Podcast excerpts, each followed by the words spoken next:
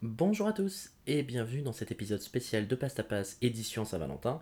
Et si vous êtes en train d'écouter cet épisode le soir même où il est sorti, c'est-à-dire le 14 février 2024, ça veut dire que vous avez probablement rien de mieux à foutre de votre Saint-Valentin. et maintenant que j'y pense, moi non plus. Mais bon, bref. Euh, aujourd'hui, on va essayer de faire un petit récap assez vite, mais pour essayer de voir l'intégralité du cycle de vie du médicament. C'est un gros programme, mais on retrousse nos manches et on va y aller. Alors, au début, j'étais parti pour faire un truc euh, en, rapport, avec la Saint-Valentin, un truc genre biologie de la reproduction, et puis au final, flemme, donc on va faire un peu d'ICM, c'est toujours sympathique. Donc, le médicament, on sait ce que c'est, c'est un produit spécial qui a une définition particulière, qui est là pour traiter les maladies humaines ou animales.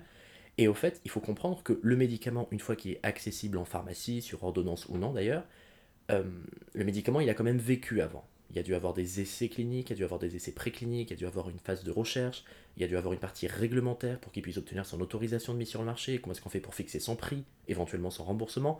Bref, il y a quand même quelques petites choses qui se passent avant que le médicament soit directement dans les petites armoires et les petites étagères de la pharmacie. Et c'est très exactement ce qu'on va voir aujourd'hui, le cycle de vie du médicament. Alors, au tout début du début, il n'y a pas qu'une seule molécule. On a plusieurs. On a facilement 10 000 on parle des molécules qui ont été identifiées par criblage. En gros, on sait qu'on a envie de toucher ce récepteur, d'inhiber cette enzyme, de stimuler tel ou tel euh, canal, etc.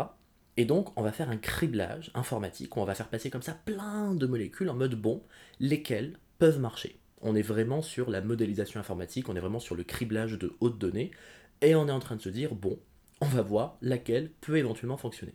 Donc à ce stade, on n'a pas trouvé le Graal, on n'a pas trouvé l'élu, on est déjà dans une étape d'identification préalable, on démarre quand même avec plusieurs milliers de molécules. Après, entre ce qu'il y a de bien sur l'ordinateur et ce qu'il y a de bien dans la vraie vie, il y a tout un gouffre. Donc une fois qu'on a fini cette étape de criblage, on va passer sur les essais in vitro.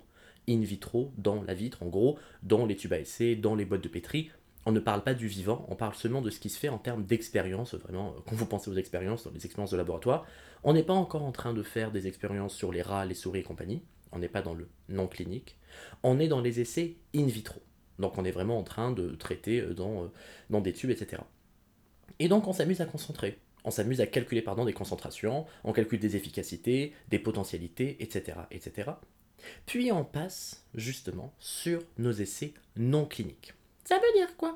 Alors, quand on parle de la clinique, on parle simplement de l'homme. Enfin, de l'homme. L'homme avec un grand H, hein, donc euh, homme et femme. Plus les autres genres qui existent. Donc, quand on va parler des essais non cliniques, on va tout simplement parler des essais qui sont réalisés sur l'animal. Et on va prendre deux espèces, deux espèces rongeurs, deux espèces non rongeurs, et on s'amuse à faire une batterie de tests. Quel est l'intérêt de faire des essais précliniques? Bon, on va pas parler d'éthique animale parce que ça, ce serait plus un cours de, santé, euh, humanité, société. Mais Santé, Société, Humanité, SSH, SHS, bon bref. On va plutôt parler des essais qui vont être faits sur les animaux pour pouvoir démontrer la sécurité d'emploi de ce médicament.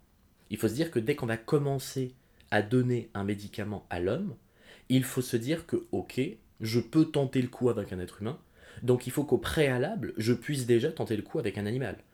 En fait, si vous voulez, euh, comment dire, tout au long du cycle de vie du médicament, on fonctionne par, euh, comment dire, comme une forme d'entonnoir et on avance de plus en plus vers l'homme.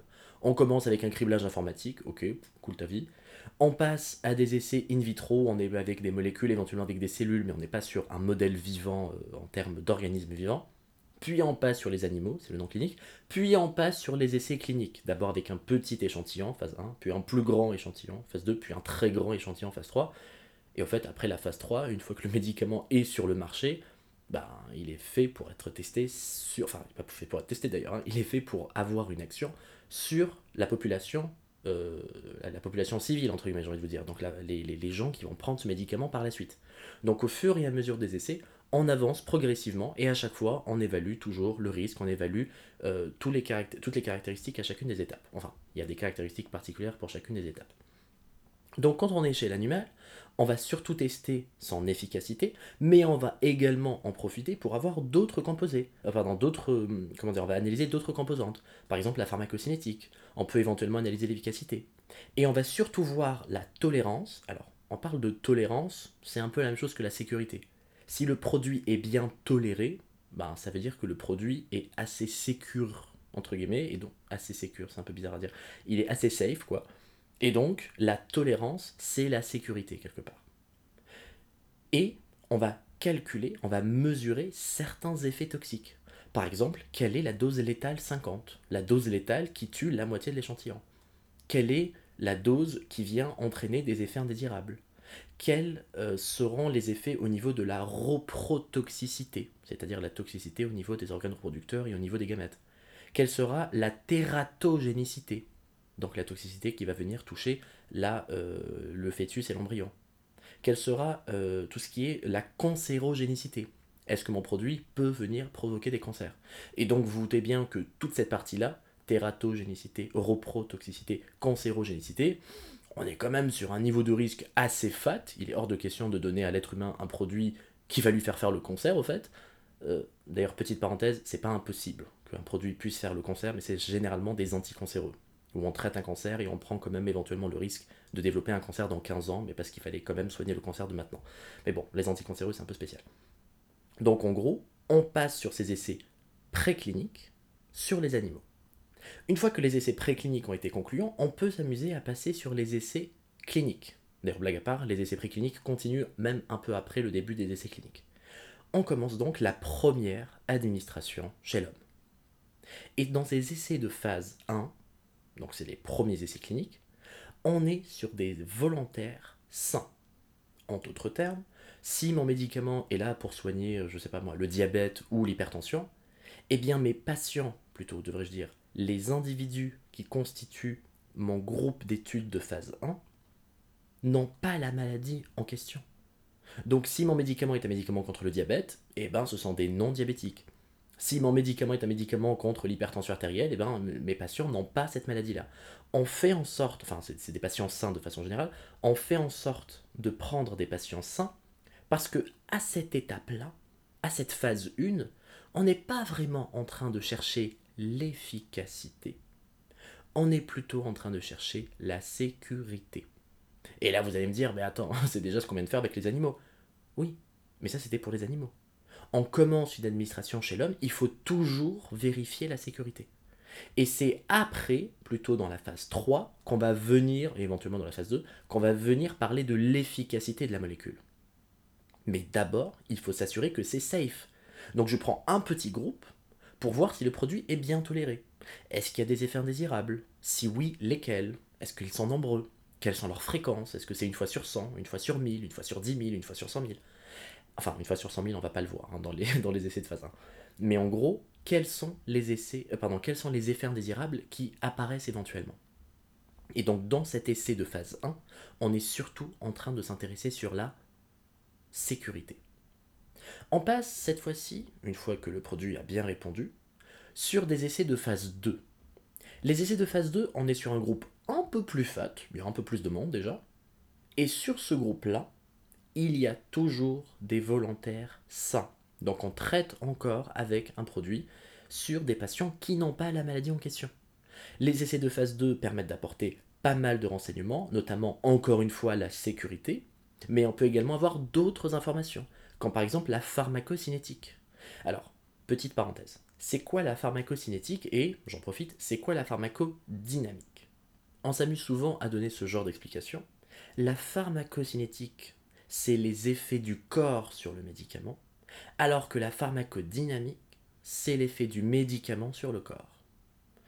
La pharmacocinétique, comme son nom l'indique, il y a la cinétique, donc il y a une notion de temps, c'est comment le médicament va évoluer dans l'organisme. Le cacheton de paracétamol que vous avez pris il y a 10 ans parce que vous êtes fait bobo, euh, vous l'avez plus dans le corps, encore heureux, vous l'avez éliminé. Mais cette notion d'élimination du produit, elle vient directement avec d'autres notions, comme la notion d'absorption du produit, la distribution de ce produit dans votre corps, son métabolise, euh, comment dire, sa, sa, métabolisation, enfin une molécule, sa métabolisation, et son excrétion de votre organisme. L'excrétion, c'est l'excrétion par les urines, le pipi, par les fesses, le caca, ou euh, par euh, d'autres façons, l'expiration, la transpiration, etc. Donc, la pharmacocinétique, c'est comment le médicament va évoluer dans le corps. Et autant on se dit, ouais, bon, euh, d'accord, cool ta vie, qu'est-ce que ça m'intéresse? C'est très important la pharmacocinétique pour une raison très simple. C'est très souvent lié, c'est même toujours lié d'ailleurs, à la posologie. Si par exemple vous voyez dans la boîte à prendre deux fois par jour, ben, vous pouvez faire une autre forme galénique où vous n'avez besoin de la prendre qu'une seule fois par jour parce qu'il y aura une libération prolongée. Donc bon, on fera d'autres épisodes sur la pharmacocinétique et sur la galénique, mais en vrai, pharmacocinétique et galénique sont extrêmement importants à comprendre pour la production même du médicament, sur la forme galénique du médicament, sur sa posologie, sur, euh, son, euh, comment dire, sur sa fréquence d'utilisation, etc., etc. Et donc, on va commencer à observer la pharmacocinétique dans nos essais cliniques. On peut même éventuellement d'ailleurs commencer à les observer au niveau de la phase 1. Et une fois que je me suis amusé à vérifier tout ça, là, on rentre dans le vif du sujet, on commence le Avengers, on rentre dans la phase 3. Et là, la phase 3, alors pour la petite parenthèse, c'est la phase qui coûte le plus cher dans les essais cliniques et c'est d'ailleurs le premier pôle de dépenses dans les médicaments. Si le médicament c'est à peu près 900 millions à 1 milliard euh, d'euros pour pouvoir faire le médicament du début à la fin, il y a facilement 500 millions qui vont dans la phase 3. Donc euh, c'est euh, le premier pôle de dépenses. Qu'est-ce que c'est que la phase 3 C'est la phase donc la plus chère, la plus longue aussi. C'est cette fois-ci des essais d'efficacité. Alors, évidemment, on vérifie toujours la sécurité. Franchement, on vérifie aussi les effets indésirables, qu'est-ce qui s'est passé. Mais on est vraiment dans des essais d'efficacité. Et donc là, en toute logique, si je vais m'amuser à vérifier l'efficacité de mon médicament, ben, j'ai envie de vous dire, on doit être avec des patients qui ont la maladie. Ma cohorte, mon groupe de volontaires pour ma phase 3, eh bien, ce sont des patients qui sont, enfin des patients, donc ce sont des personnes qui ont la maladie en question. Donc des diabétiques pour un traitement antidiabétique, des hypertendus pour un traitement euh, contre l'hypertension, euh, des, euh, je sais pas moi, enfin bon bref, vous, vous voyez l'histoire. Et là, on va rentrer dans une notion un petit peu importante, voire même très importante. On va parler causalité et on va parler corrélation. Alors il y a une chance sur trois que vous allez en train de vous dire putain, j'ai jamais compris la différence entre les deux. On va y aller tout de suite. Euh, admettons pardon, que je prenne mon échantillon de phase 3. J'ai donc, euh, je sais pas, j'ai n'importe quoi, 1000 euh, patients par exemple. Ces 1000 patients sont tous diabétiques. Et moi, j'ai la molécule en mode ha ha ha, regardez, j'ai un traitement antidiabétique. Enfin, c'est pas ha ha d'ailleurs, hein, je vais pas les narguer, je, vais leur, je vais leur donner. Et je vais voir quelle est l'efficacité de mon traitement. La logique un peu vite fait, ce serait de se dire bon, bah écoute Michel, on va donner le traitement à tout le monde. Et puis au bout de un an, ou de deux ans, ou de deux ans et demi, ou de trois ans, parce que ça prend quand même pas mal de temps, euh, on va voir les résultats. On va voir les résultats en termes euh, de, glycémie, on va voir les résultats en termes d'hémoglobine glyquée, on va voir les résultats en termes euh, de visite chez l'ophtalmo, on va voir la santé des reins, la santé du pied, etc. Bon bref, on va voir si la situation s'est améliorée, et si la situation s'est améliorée dans l'ensemble, eh ben, on estime que le médicament est bien. Eh bien non. Pour une raison très simple. Si jamais vous obtenez des résultats à l'issue de un an, de un an et demi, de deux ans, de deux ans et demi, de ce que vous voulez, de n'importe quelle période de temps, le problème est le suivant. Comment vous faites pour dire ce résultat a été obtenu à l'issue de mon médicament? Et là vous allez dire, mais c'est évident, je lui ai donné le médicament, c'est forcément moi. Bah non, qu'est-ce que j'en sais? Peut-être que c'est juste l'évolution de la maladie qui a fait que c'était comme ça. Peut-être qu'il y a eu une explosion d'une centrale nucléaire à côté qui fait que tout le monde a été soigné. Comment vous faites pour prouver que la différence que vous observez est bien de votre ressort? Et c'est là qu'on va rentrer dans la notion un petit peu euh, mathématique, corrélation et causalité. Je vous donne un exemple. La corrélation, c'est le fait que deux événements soient corrélés, c'est-à-dire qu'ils soient associés sans pour autant qu'il y ait un lien logique entre les deux. Un exemple tout bête, euh, le 23 ou le 24 février, je crois, de 2022, avant d'aller dormir, j'avais un verre d'eau à côté du lit, et je l'ai pas vu, et je l'ai renversé. J'ai jamais fait ça. J'ai jamais renversé un verre d'eau avant d'aller dormir. J'ai renversé ce verre d'eau, et le lendemain, la Russie a envahi l'Ukraine. Les deux événements sont liés. Est-ce que c'est le fait que j'ai renversé le verre d'eau qui fait que Poutine a envahi l'Ukraine? Euh, Je ne pense pas. Donc il y a une corrélation entre les deux, mais il n'y a pas de causalité. Je peux vous donner un autre exemple un peu marrant. Si vous vous amusez à représenter tous les pays qui ont eu des prix Nobel et le nombre de prix Nobel par pays, ainsi que la consommation annuelle de chocolat par habitant dans ce pays, eh ben c'est un peu bizarre, mais il y a une forme de corrélation. Bon, c'est pas une ligne droite parfaite, hein, faut pas exagérer, mais ça dessine un truc qui peut éventuellement ressembler à une droite. Et donc, plus le pays consomme de chocolat, plus il y a eu de prix Nobel dans le pays. Donc euh, la Suisse qui est très très bien placée, c'est une corrélation. Est-ce que c'est une causalité? Non. Par contre, si je vous dis, tiens, on remarque que chez les personnes qui fument beaucoup, il y a beaucoup plus de cancer du poumon, est-ce que là, pour le coup, c'est une simple corrélation ou c'est une causalité? Il y a une causalité. Et donc là est toute la question. Il faut réussir à montrer que l'association bon résultat, traitement, enfin comment dire, que les bons résultats proviennent de mon traitement et ne sont pas le fait de quelque chose d'autre ou du simple hasard. Donc il faut réussir à montrer qu'il ne s'agit pas simplement d'une corrélation, mais d'une corrélation avec causalité. Il faut montrer que l'amélioration de la situation de mes patients vient grâce à mon traitement. Et donc là, on se pose la question, comment on fait pour le montrer? Eh bien, c'est peut-être un peu cruel, mais pour réussir à montrer que c'est bien mon traitement qui a fait en sorte que la situation devienne meilleure, eh bien, je ne vais pas donner mon traitement à tout le monde. Sur ma population de 1000 patients, ben, je vais donner, bon, je, prends un exemple un peu, un peu gros, hein, mais je vais donner à la moitié mon traitement, et à l'autre moitié, je donne rien. Et je vois ce qui se passe. Mais c'est pas juste Oui, je suis d'accord, c'est un peu limite, mais c'est comme ça. Ça veut dire quoi je vais rien leur donner à la moitié? Parce qu'au bout d'un moment, ils sont inclus dans l'étude. Donc euh, leur médecin leur a proposé de faire partie d'une étude, d'un essai clinique, ils ont dit ouais, trop bien, je vais essayer un nouveau médicament. Et finalement, une fois qu'ils arrivent chez le, chez, le médecin ou là où ils sont censés récupérer leur médoc, on leur dit Ah bah non, finalement, ma brave amie ou mon brave, coco, vous pouvez pas avoir de médicament. Bah non. Encore une fois, il faut que la seule différence qui soit, soit le fait que pour certains j'ai donné et pour d'autres je n'ai pas donné. Et même l'effet psychologique compte. Si vous savez que vous prenez un médicament, même sans le vouloir, inconsciemment, vous allez vous sentir mieux. C'est ce qu'on appelle l'effet placebo. Je peux vous donner un truc, un comprimé où il n'y a rien dedans, mais si vous êtes persuadé qu'il y a quelque chose dedans, bah inconsciemment, vous allez avoir un effet et vous allez ressentir un effet d'amélioration. Bon, on dirait que tu mets un médicament dans, la bouffe du chien, là. Bon, c'est vrai que c'est un peu limite, mais c'est l'effet placebo. En d'autres termes, mes patients il va y avoir une moitié, bon je dis une moitié mais c'est pas toujours ce, ce, rapport, hein, mais pour faire simple, une moitié qui va prendre le comprimé où à l'intérieur il y a ma vraie molécule, et l'autre moitié qui va prendre un comprimé où à l'intérieur il y, a, bah, y a que les excipients quoi. Il y a les, les diluants, etc. Mais il n'y a pas la molécule active.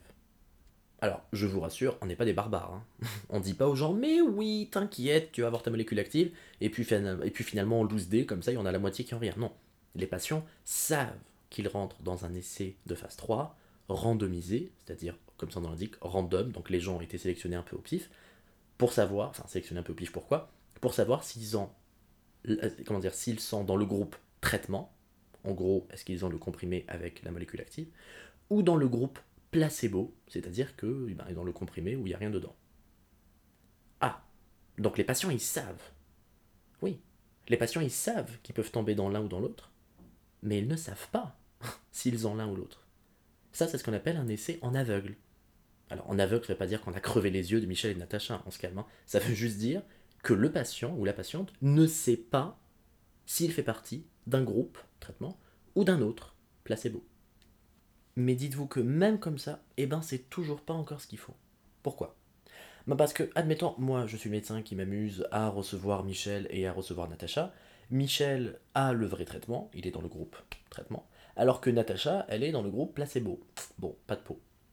Ben, quand je vais parler à Michel, je vais dire bon, écoutez Michel, si vous avez des effets indésirables, il faut vraiment faire attention, n'hésitez pas à les écrire, n'hésitez pas à, me contacter, etc. Alors que quand je vais recevoir Natacha, je vais être en mode bon, oui, bon, voilà, prends ta boîte, euh, oui, si vous avez des effets indésirables, ciao, bonsoir. Bon, je caricature un peu. Mais, même inconsciemment, le médecin ou le pharmacien, bref, la personne qui est en contact avec le patient et qui lui administre ou qui l'accompagne euh, pendant son essai clinique, ben, si jamais la personne sait ce que l'autre prend, il va pas se comporter de la même façon. Et du coup, le Michel ou la Natacha va rentrer chez elle, elle va dire Attends, attends, mais c'est bizarre, le médecin il a pris beaucoup de temps pour m'expliquer, ou alors au contraire, il m'a envoyé, il m'a envoyé valser en deux minutes. Peut-être qu'il sait ce que j'ai, et donc du coup, ça va influencer la perception. Donc, au lieu de faire des essais en aveugle simple, le patient ne sait pas ce qu'il prend, on fait des essais en double aveugle, où et le patient ne sait pas ce qu'il prend, et le médecin ne sait pas ce qu'il donne. Enfin, quand je dis il sait pas ce qu'il donne, il sait que c'est soit placebo, soit traitement. Enfin, je veux dire, c'est pas de la javel, hein, faut pas déconner non plus. Donc, on parlera donc des essais. J'ai dit deux fois donc. On parlera des essais en double aveugle randomisé. Randomisé, ça veut dire quoi? Ça veut dire que les patients ont été mis aléatoirement soit dans le groupe traitement, soit dans le groupe placebo.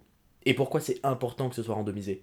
Bah, Parce que si je m'amuse à mettre les patients qui ont les maladies les plus évoluées d'un côté, et les patients qui ont les maladies les plus, euh, on va dire, les moins évoluées de l'autre, ben, j'ai fait une répartition qui vient gâcher ce que je suis en train de mettre en œuvre. Il faut faire en sorte que la seule différence, ça soit le traitement d'un côté et pas le traitement de l'autre. Donc il faut que les deux groupes de patients se ressemblent, à peu près en âge, à peu près en, en, comment dire, en, en, maladie, etc. Donc au fait, il faut que ce soit random, il faut que la randomisation des patients eh bien, ne fasse pas apparaître un côté un groupe qui est très malade et l'autre un groupe qui n'est pas très malade. Ou un côté un groupe très âgé et de l'autre côté un groupe très jeune. Donc il faut que ce soit random pour faire en sorte que j'ai deux groupes grosso merdo à peu près similaires comme ça, je peux voir l'évolution du groupe placebo et l'évolution du groupe traitement. Et comme ça, quand je vais commencer à voir mes résultats au bout de 6 mois, de 12 mois, de 18 mois, etc., vais me dire, bah tiens, au niveau du groupe traitement, j'ai une évolution de 30% euh, du facteur euh, X ou Y. Alors que dans le placebo, j'ai une évolution que de 5 ou 10%. Là, pour le coup, je peux me dire, bon, bah, je peux plus ou moins conclure que ça vient de mon médicament. Parce que j'ai fait en sorte d'effacer toutes les autres euh, comment dire, toutes les autres possibles interférences. Donc les essais randomisés en double aveugle, c'est absolument crucial dans les essais de phase 3. Ça permet de démontrer l'efficacité et ça permet de montrer que, hey, l'effet que j'observe, c'est pas euh, la magie de je sais pas quoi ou la volonté du Saint-Seigneur, c'est juste que j'ai réussi à prouver que l'effet venait de la seule différence, traitement d'un côté, placebo de l'autre. Bien.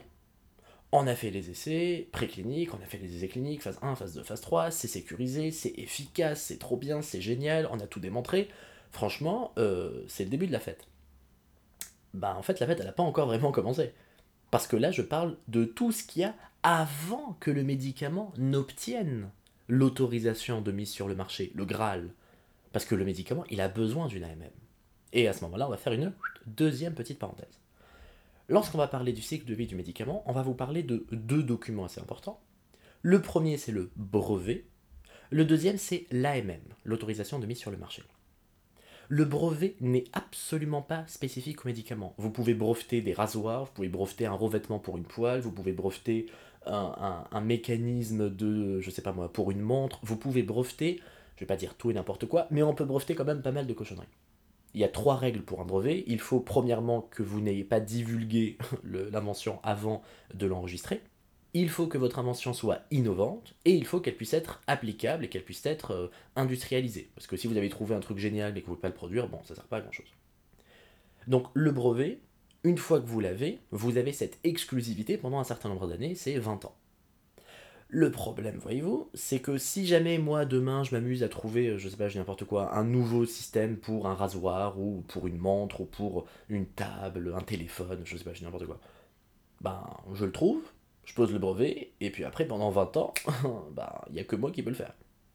Après 20 ans, euh, la magie du monde capitaliste fait que 20 ans plus un jour, ben, tout le monde peut me copier et tout le monde a déjà produit les trucs, comme ça, ben, à 20 ans plus un jour, plus un jour ben, si mon produit marche très bien, vous allez avoir des copies un peu partout. Mais le médicament, c'est un petit peu différent. Parce que, à quel moment je vais poser mon brevet pour mon médicament? Je peux pas possiblement me dire, je vais attendre d'avoir fini tout mon criblage, tous mes essais précliniques, enfin d'abord tous mes essais in vitro, puis mes essais précliniques, puis mes essais cliniques de phase 1, de phase 2, de phase 3, où j'ai donné le médicament à tire larigot, et puis après je dis coucou, bonjour, je voudrais poser un brevet. Bah non, en fait. Bah c'est trop tard, Michel. Tout le monde sait ce que c'est que cette molécule. Les médecins le savent, les pharmaciens le savent, les patients le savent, tu as fait des études. Tu as divulgué ce qu'était ta molécule.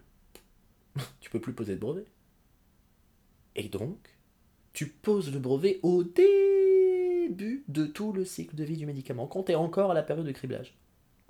Et là, vous allez me dire, mais attends, le brevet c'est 20 ans, mais ça veut dire que j'ai déjà en train, enfin genre, je suis déjà en train de commencer ma période de brevet, alors que le médicament, il n'est pas encore sur le marché. Oui. Donc ça veut dire que pendant plusieurs années, 8 ans, 9 ans, 10 ans, 11 ans, 12 ans, le temps de faire tous les essais, etc., d'avoir les autorisations, bah, vous êtes déjà en train de consommer votre temps de brevet, genre le chrono il est lancé, alors que vous êtes en train de faire des essais. Mais c'est obligatoire de le faire, parce que dans l'autre cas, vous vous amusez à y aller en mode bon, ben on va y aller, mais au bout d'un moment, forcément ça va se savoir. Et puis surtout, le laboratoire prend le risque que demain, il y a un autre laboratoire qui décide de faire la même chose, et qui, euh, par la magie du hasard, ben, travaille sur la même molécule. Et si le deuxième laboratoire décide de poser le brevet, ben, le premier laboratoire il continue à travailler, mais il pourra pas le faire. Il pourra pas le commercialiser parce que l'autre a déjà volé le brevet. Enfin, volé, non. Mais euh, d'un point de vue timing, ben, c'est lui qui a le brevet. Donc, le médicament a son brevet au début de son cycle de vie, même si il ne restera, grosso merdo, qu'un peu moins de la moitié du temps de vie, à peu près 8 ans. Hein. Enfin bon, ça dépend bien sûr du temps que vous avez consacré à tout ce qui était avant l'autorisation de mise sur le marché. Hein. Donc si vous avez passé 12 ans euh, sur les études, ben, il vous restera 8 ans. Si vous avez passé 8 ans, il vous en restera 12. Bon bref. Mais allez, on va, on va, on va couper la part en deux, on va dire à peu près la moitié, même des fois un peu moins. Ben, une fois que votre médicament est sur le marché, il vous reste à peine, entre guillemets, à peine que quelques années de brevet sur les 20 ans que vous étiez de faire au début. Ça, c'est le premier truc, c'est le brevet. Le brevet, c'est pour, euh, pour, protéger votre propriété intellectuelle, pour être sûr qu'il n'y a que vous qui puissiez commercialiser ce produit pendant une période de temps. Maintenant, le deuxième document, c'est l'AMM, l'autorisation de mise sur le marché. Et ça, c'est une spécificité du médicament, parce que, encore une fois, le médicament n'est pas un produit comme les autres. Si tu connais la chanson, tape dans tes mains. L'AMM, c'est l'autorisation pour que vous puissiez mettre votre médicament sur le marché. En d'autres termes, le marché égale la pharmacie. Quoi. Donc, si demain, moi, je crée, je sais pas moi, un téléphone, une enceinte Bluetooth, euh, un nouveau produit pour, euh, je sais pas, euh, un nouveau lave-vaisselle, enfin, je sais pas, je dis vraiment n'importe quoi, je dois remplir quelques petits trucs réglementaires, mais je me mets sur le marché si je veux me mettre sur le marché, quoi. Je veux dire, je commercialise des yaourts, il faut peut-être il respecter certaines réglementations de l'agroalimentaire. Vous commercialisez euh, des plantes, il faut peut-être respecter quelques règles vis-à-vis euh, des organismes vivants, mais c'est relativement chill, quoi. Par contre, si vous voulez commercialiser un médicament, euh, hello, enfin, vous pouvez pas le faire comme ça en vous réveillant un matin en mode, bah tiens, je vais donner ça à la terre entière. Ou du moins à la France entière, on est en France ici. Ça fait vraiment message politique alors que c'était pas du tout voulu. Bon, bref. Donc, l'autorisation de mise sur le marché, c'est des autorités compétentes. En France, c'est l'ANSM, l'Agence nationale de sécurité du médicament et des produits de santé. Je suis d'accord, hein. il manque un PS, parce que c'est Agence nationale de sécurité du médicament et des produits de santé, mais ça s'appelle quand même ANSM. Voilà, ça s'arrête là. Ou au niveau européen, c'est l'EMA, EMA pour European Medicine Agency, ou l'Agence européenne du médicament. Et en gros, ce sont des organisations, des organismes publics qui sont là après avoir revu l'intégralité des données d'efficacité, de sécurité, de qualité, pharmacocinétique, pharmacodynamique, etc. Et eh ben, c'est eux qui te donnent le go en mode euh, ok, c'est bon, tu peux y aller, vas-y, roule ma poule. Tu as l'autorisation d'être mis sur le marché. Parce que toutes les études qu'on fait jusqu'à présent, ben, tout ça c'est juste les grandes périodes de révision pour passer l'examen. L'examen c'est quoi? C'est la demande d'AMM. Pourquoi est-ce qu'on fait des... Enfin, pourquoi... je ne suis pas un laboratoire, mais pourquoi les laboratoires font des essais? Bah, ils ont besoin de prouver l'efficacité, l'efficacité, la sécurité, la tolérance, etc. Donc, ils construisent un dossier qui fait genre euh, énormément de pages. Ils l'envoient soit à l'ANSM pour avoir une autorisation nationale, soit à l'EMA pour avoir une autorisation européenne. Et une fois que cette autorisation leur est accordée, bingo, tu as l'autorisation d'être sur le marché. Il faudra d'ailleurs préciser dans un autre cours les différents types d'AMM, mais même là-dessus, je vous invite à regarder le profil Instagram sur le calendrier de l'avant. Et euh, il y a un jour où on a parlé des différents types d'AMM. Donc il y a l'AMM national, l'AMM centralisé, décentralisé, reconnaissance mutuelle ou reconnaissance réciproque. Bref, on fera un cours plus détaillé sur l'AMM. On pourrait croire que c'est la fin du film. C'est bon, on est trop bien, on a commencé, on a évolué, et là, j'ai mon autorisation. Et c'est toujours pas fini. Parce que le médicament, encore une fois, le médicament est un produit spécial. Tu connais la chanson, tape dans tes mains. C'est un produit spécial qui a besoin d'avoir l'autorisation d'être sur le marché. Mais même une fois qu'il est sur le marché, alors là je vais parler des médicaments remboursés, ben, qui c'est qui décide du prix? Parce que si le médicament est remboursé, ça veut dire que c'est remboursé par l'État, ou du moins par la sécurité sociale. Donc, si c'est la Sécu qui rembourse le médicament, on peut pas laisser l'industriel dire bon, euh, écoutez, euh, moi je demande 10 milliards. Bah non, il faut qu'il y ait la fixation du prix. Et donc la fixation du prix arrive après l'obtention de euh, comment dire de, de, de, de l'autorisation de mise sur le marché, mais il n'y a pas que le prix qu'il faut fixer. il y a aussi le taux de remboursement. Donc vraiment, le médicament est extrêmement spécifique. C'est pas juste en mode ouais, c'est un médicament, c'est la vie, c'est la mort. C'est aussi spécifique sur sa réglementation parce qu'il me faut l'autorisation de le mettre sur le marché. Il faut savoir je serai remboursé à combien si le laboratoire fait la demande de remboursement. Et il faut savoir à quel prix je vais être. Et donc pour pouvoir fixer le prix, il va y avoir ce qu'on appelle le CEPS, le Comité économique des produits de santé. J'aimerais tellement travailler là-bas plus tard, ce serait génial. Et il y a une autre entité qui est là pour fixer cette fois-ci le prix de, enfin pas le prix, le taux de remboursement. C'est la Commission de la transparence, la CT pour faire simple, Commission de transparence, qui travaille au sein de la HAS, la Haute Autorité de Santé. Alors, je sais que je vous noie un peu sous les acronymes AMM, CT, HAS, CEPS, mais je vais rajouter une dernière précision. La Commission de la transparence, comme son l'indique, hein, transparence, lol, euh, travaille au sein de la HAS et elle va notamment permettre de faire deux évaluations. Elle va évaluer le SMR et elle va évaluer la SMR. Alors non, c'est pas ASMR en mode bonjour et bienvenue dans cet épisode. Non, c'est ASMR pour amélioration du service médical rendu et SMR pour service médical rendu. Donc, on reprend. La commission de la transparence au sein de la Haute Autorité de Santé va élaborer, va publier, va évaluer le service médical rendu du médicament et l'amélioration du service médical rendu par le médicament. Le service médical rendu, le SMR, va permettre de, enfin c'est pas le seul truc, hein, mais il va être très important dans la fixation du remboursement par la haute autorité de santé. Et l'amélioration du service médical rendu sera très important pour le CEPS, justement, une autre entité, qui, elle, fixe le prix.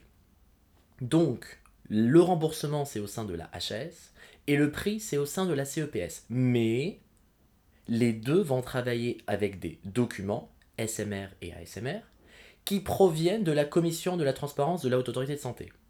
Donc, pour le remboursement, ça se joue essentiellement grâce à la HAS, avec la fixation du remboursement grâce au SMR, qui a été évalué par la Commission de transparence, et la fixation du prix elle se fait au sein du CEPS, grâce notamment à l'avis de la commission de transparence de l'HS, qui a produit le document, enfin, qui a évalué l'amélioration du service médical rendu.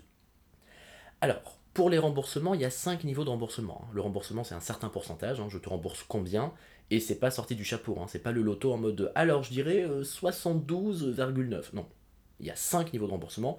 Le premier niveau, c'est 0%. voilà, super. Allez, abonne-toi. Non, en gros, Rien du tout. Deuxième niveau, c'est 15%. Puis c'est 30%, 65%, et enfin le Graal, 100%. Alors, les médicaments qui sont remboursés à 100%, généralement, vous n'avez pas trop envie de les prendre parce que c'est des médicaments pour les maladies un peu vénères. Mais en fonction du service médical rendu, on évalue du coup le remboursement qu'on va proposer. Et après que le remboursement a été établi, par exemple 30%, ou 65%, ou 100%, ou 15%, ou même 0%, il va y avoir la fixation du prix. Alors, pour la fixation du prix, comment ça se passe? On parle de négociation. Bon, on va imaginer qu'il y a une table avec d'un côté et de l'autre les parties opposées, on va dire, enfin opposées entre guillemets. D'un côté, il va y avoir ben, les membres du CEPS, Comité économique du produit de santé, et de l'autre côté, il va y avoir les industriels. Je ne sais pas si je peux nommer des industriels ou si ça va me faire des problèmes, donc bon, je vais pas en nommer, mais bon, vous voyez un peu c'est qui les Big Pharma. Et donc, bah, en toute logique, les industriels d'un côté vont faire en sorte que le prix soit le plus haut, et, les et le, CPS va faire en sorte que le prix soit le plus bas. j'ai envie de croire que ça se passe comme ça. Donc, les négociations euh, vont se faire. Après, vous vous doutez bien qu'on peut pas s'amuser à négocier pendant 24 ans, quoi. Parce que déjà, le brevet, c'est 20 ans, il y a déjà 12 ans qui sont passés, ou 10 ans à peu près qui sont passés dans les essais et compagnie. On va pas passer 20 ans de négociation. Donc la négociation est limitée dans le temps. Et, chose importante, on nous dit que si jamais les industriels et le CEPS n'arrivent pas à se mettre d'accord, parce que bon, hein, c'est possible, eh bien c'est le CEPS qui a le dernier mot. Mais pour une raison qui m'échappe, le CEPS emploie rarement son pouvoir de dernier mot et on fait toujours un compromis. Bon bref. En vrai, bon, là c'est vraiment une parenthèse purement personnelle, mais pour moi le CEPS et les, comment dire, les industriels de l'autre côté qui négocient pour le prix, c'est un peu l'équivalent d'un daron qui dit à son gamin va dormir et le gamin qui dit non mais je vais rajouter un film. Vous pouvez négocier, d'accord mais au bout d'un moment, c'est le daron qui décide. Tu vas dormir, tu vas dormir, point. Donc bon, bref, je sais pas pourquoi est-ce qu'on fait pas un peu plus le daron, mais euh, anyway. Donc, La fixation du prix arrive, le CEPS a dit ok, bon, on a dit euh, que ça coûtera tant. Le médicament a donc l'autorisation de mise sur le marché, il a donc son prix, il a donc son remboursement, et il arrive sur le marché. Et il se retrouve dans les, jolis, étalages de la pharmacie, euh, est, euh, comment dire, il y a des prescriptions pour un tel ou un tel, et on délivre ce produit. Est-ce que c'est fini? Pas du tout, pas du tout. Le cycle de vie du médicament continue. Pourquoi? Bah Parce que le médicament maintenant, il est accessible en vie réelle, il est accessible dans la société. Donc euh, mes essais de phase 1, de phase 2, de phase 3, là je vais rentrer avec des effectifs qui seront beaucoup plus larges. Je veux dire, si j'avais des essais de phase 3 pour le diabète, je dis n'importe quoi, où j'avais 1000 personnes, euh, là je vais toucher potentiellement beaucoup plus que 1000 personnes. Et donc qu'est-ce qui va se passer? Bah, Les règles de mathématiques font que bah, si vous travaillez sur un très grand échantillon, vous pouvez voir des effets indésirables qui sont tellement rares que vous n'avez, enfin que vous n'étiez pas en mesure de les observer sur des plus petits échantillons pendant vos essais cliniques. Et puis il n'y a pas que ça. Il y a aussi les risques de mal utilisation, de mauvais usage. Est-ce que mon produit peut être détourné? Par exemple, il y a des produits qui sont euh, pour des Je sais pas, par exemple, le Mediator, c'est un produit qui a été commercialisé il y a quelques années. Bah, normalement, c'était un médicament qui avait une certaine indication, mais finalement, il avait des prescriptions hors AMM, c'est-à-dire que les médecins les prescrivaient pour d'autres raisons et pour d'autres indications que ce pourquoi ils étaient censés être prescrits.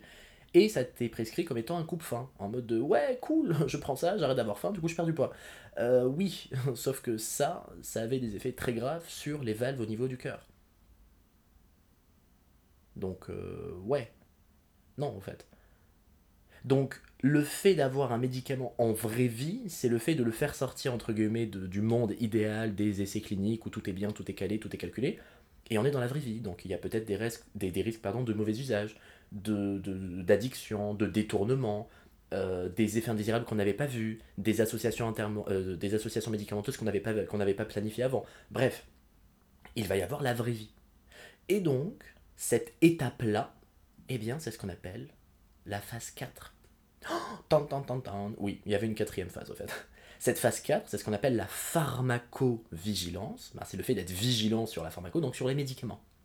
Et la pharmacovigilance concerne la sécurité, l'observation des effets indésirables en données de vie réelle, et donc on n'est plus dans le monde policier encore une fois, des essais cliniques où ben, mes patients c'était des volontaires qui voulaient faire partie de tel ou tel essai, c'est là pour le coup c'est des patients, c'est juste des patients entre guillemets. Donc euh, voilà, ils ne veulent pas faire partie d'une recherche, ils veulent juste être traités. Donc il faut que mon médicament soit absolument surveillé de façon très étroite sur les différents effets indésirables. Donc ça signifie qu'il faut déclarer les effets indésirables, il faut avoir une bonne observation, il faut avoir un bon, suivi, et l'autorisation de mise sur le marché que vous donne la NSM, euh, c'est comme le consentement que vous donnez euh, à votre partenaire ou autre. Ça s'enlève à tout moment. Donc c'est pas parce que la NSM vous a dit un joli matin en mode tu sais quoi Michel? Oula, j'ai tapé un peu fort. T'as ton autorisation de mise sur le marché, très bien, tu peux commercialiser ton médicament. Oui, mais si au bout de deux ou trois ans, je vois qu'il y a des données qui sont quand même un peu louches et je vois qu'il y a des risques et je vois que c'est problématique, eh bien je peux te retirer ton AMM. L'AMM, ça se donne et ça se retire. Il y a des médicaments qui ont perdu leur autorisation de mise sur le marché. Donc on est vraiment sur une surveillance tout au long du cycle de vie du médicament et on évite de faire de la merde à n'importe quelle étape. Et donc même une fois que le médicament est libre, enfin libre et, accessible sur le marché, il va y avoir une surveillance, il va y avoir la déclaration des effets indésirables, et éventuellement, bon ça arrive pas tous les quatre matins, mais éventuellement euh, le retrait des... Euh, comment dire, le, retrait de son autorisation de mise sur le marché, donc le médicament ne peut plus être accessible. Et si jamais je veux pousser le truc jusqu'au bout, hein, donc on va, on va avancer un peu dans le temps, les années ont passé, comme dirait Dalida, on arrive du coup à la fin du brevet. Et oui, c'est la fin du trajet. Les 20 ans se sont écoulés, et encore une fois, la magie du monde capitaliste fait que, ben, à 20 ans plus un jour, ne vous en faites pas que tous les laboratoires génériques ont déjà produit le médicament, ils l'ont emballé, emballé, c'est pesé, et ils attendent ben, l'ouverture des pharmacies pour envoyer les camions, et on peut commencer à avoir les génériques. Et en vrai, les génériques, je rigole un peu, mais ils sont quand même très importants pour avoir une diminution du prix des médicaments. Et donc, une fois que les génériques arrivent, ben, les prix diminuent et il y a plusieurs laboratoires qui sont capables de produire le même médicament. Et euh, ben, le cycle de vie continue, le laboratoire Princeps euh, a toujours son médicament, et les génériques possèdent également euh, la même molécule qu'ils peuvent commercialiser. Et il y a toujours la pharmacovigilance, il y a toujours la surveillance des effets indésirables, et en fait le médicament, tant qu'il est accessible euh, à, bah, à, la société, quoi, aux, patients, etc., il faut toujours qu'il soit sous étroite surveillance, enfin étroite, faut pas exagérer non plus, mais il faut quand même qu'il soit sous surveillance, et qu'il y ait toujours la remontée au sein de l'ANSM euh, des différents effets indésirables qui seront éventuellement observés. Donc, on a essayé de voir dans cet épisode spécial Saint-Valentin, alors ça n'a aucun rapport avec la Saint-Valentin, mais bon, qu'est-ce que vous voulez, c'est comme ça. Euh, le, cycle de vie du, le cycle de vie du médicament, des 10 000 molécules criblées jusqu'aux 100 molécules identifiées, jusqu'aux 10 molécules testées, jusqu'à la molécule candidat qui sera finalement le médicament. C'est un peu Squid Game au fait, hein. vous commencez, il y en a plein, et finalement il n'y a qu'une seule molécule qui reste au final. Euh, les essais, les essais précliniques, les essais cliniques, phase 1, phase 2, phase 3, toute la paperasse avec l'AMM, le prix, le remboursement, la pharmacovigilance et la phase 4, et euh, beaucoup plus tard dans la route, enfin dans la route, euh, ben, l'apparition des génériques. Alors petite précision, pour les médicaments chimiques, on va parler des génériques, alors que pour les médicaments biologiques, on va parler des biosimilaires. Alors, si la différence entre les génériques et les biosimilaires vous intéresse, je vous invite à écouter l'épisode spécial ben, là-dessus, donc bioéquivalent versus biosimilaire sur la chaîne Pastapas. Donc, c'est le premier épisode de la série biotechnologie, parce que bon, visiblement, dans certaines facs, on parle de biotechnologie. Coucou la fac de Toulouse. Euh, et donc, ben, dans cet épisode, on parlera de ça de façon un peu plus, euh, un peu plus longue et un peu plus détaillée. Voilà, Valou, on arrive à la fin de cet épisode spécial Saint-Valentin. Alors, je suis d'accord avec vous, il n'y a aucun rapport avec la Saint-Valentin à part les petits cœurs que j'ai mis sur la pochette. Il n'y a aucun rapport, mais bon, on a parlé du médicament, c'est toujours sympa. Ben, j'espère que vous passez quand même une bonne Saint-Valentin à m'écouter. Euh, quels que soient les résultats que vous avez eu au S1, parce que je pense que vous avez quasiment tous maintenant reçu vos résultats, gardez en tête que ce n'est que la moitié du parcours. Donc, si vous avez déjà bien travaillé, très bien pour vous, continuez dans cette même direction. Mais si vous êtes pas forcément satisfait du classement que vous avez eu, euh, la, route est loin d'être finie. Il y a peut-être plus de matière de réflexion ou de par cœur selon les facs, donc en demande d'autres compétences et que bah, peut-être que vous étiez une cruche en biophysique, mais que vous serez un monstre en anatomie, ou le contraire, ou peut-être que vous serez fort dans les deux. Bref, gardez en tête que tant que c'est pas fini, on continue toujours à se donner à fond et on fait en sorte de faire le maximum. Bien, encore une fois, quel que soit le moment où vous êtes en train d'écouter, bonne journée, bonne soirée, bonne nuit bonne Saint-Valentin, et quoi qu'il arrive, un bon courage et une très belle vie à vous. On se retrouve pour le prochain épisode de la matière ben, que vous déciderez sur Pastapass. N'hésitez pas, soit dans les commentaires, soit dans les stories, soit en réponse, soit directement par message privé pour les plus timides. Et d'ici là, eh bien, je vous dis, prenez soin de vous. Bisous